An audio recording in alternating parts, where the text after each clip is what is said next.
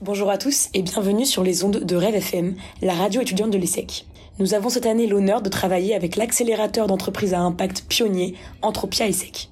Leur mission, renforcer la capacité à agir des entrepreneurs à impact en les formant, les outillant et en leur offrant un accompagnement adapté à leur stade de développement.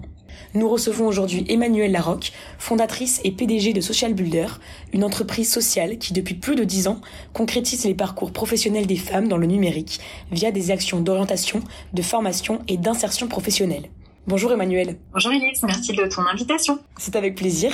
Emmanuel, c'est en 2020 que vous intégrez euh, Entropia et Siècle au sein d'une promo de 23 structures à impact pour être accompagné pendant 9 mois dans le cadre du programme Scale Up Association. Est-ce que vous pouvez nous dire quel est votre meilleur souvenir d'Entropia et Sec Difficile de choisir. Ce qui est le plus, euh, je trouve, euh, incroyable, c'est euh, les interactions d'une réelle ouverture et qualité avec les autres entrepreneurs et ce partage d'expériences de personnes qui ont toutes des rêves, qui décident des fois contre vents et marées de tenter une aventure souvent qui est inédite avec des projets de fou.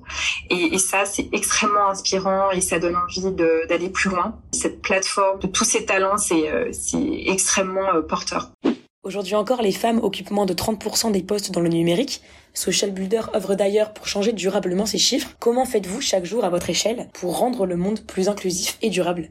Alors bien sûr, moi j'ai fait de l'inclusion mon métier. Après au quotidien, vraiment dans ma vie de tous les jours, bah, je parlerai d'éducation, hein, ce que je fais avec mes enfants. Bah, ce que j'amène mes enfants à faire, c'est à dialoguer avec des personnes qui sont autour d'elles. Par exemple, la personne qui est en train de ramasser des poubelles dans la rue ou la personne qui vend des, tickets à la RATP pour qu'elle s'intéresse à qu'est-ce qu'elle fait au quotidien cette personne, euh, qu'est-ce qu'elle cherche au quotidien euh, à accomplir aussi, euh, la valeur de son métier et, ce qui la rend satisfaite à la fin de la journée. Et c'est à travers toutes ces rencontres, euh, je pense que que je contribue à l'inclusion parce que je fais en sorte que euh, on dialogue et on se parle et, euh, et ça nous rapproche de savoir pourquoi les gens font ce qu'ils font.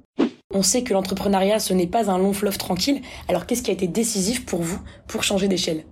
Alors, pour passer de l'idée au projet et du projet à gérer à l'organisation, à une entreprise avec vraiment des services, des produits et euh, un plan d'action sur le long terme, ce qui est déterminant, je pense vraiment, c'est euh, de voir que les autres, à un moment, voient dans ce que vous proposez une réelle valeur sociétale qui, de proche en proche, euh, vous rejoignent, à la fois en tant que salarié, en tant que partenaire, en tant que bénévole, et puis que toutes les personnes que vous accompagnez au quotidien vous disent euh, ça a vraiment apporté quelque chose d'unique et d'important. Et donc à un moment, on se dit, euh, bah, on va pas garder ça euh, entre nous, on va en faire quelque chose qui va euh, qui va aider la société à aller dans un sens qui est le sens de notre vision.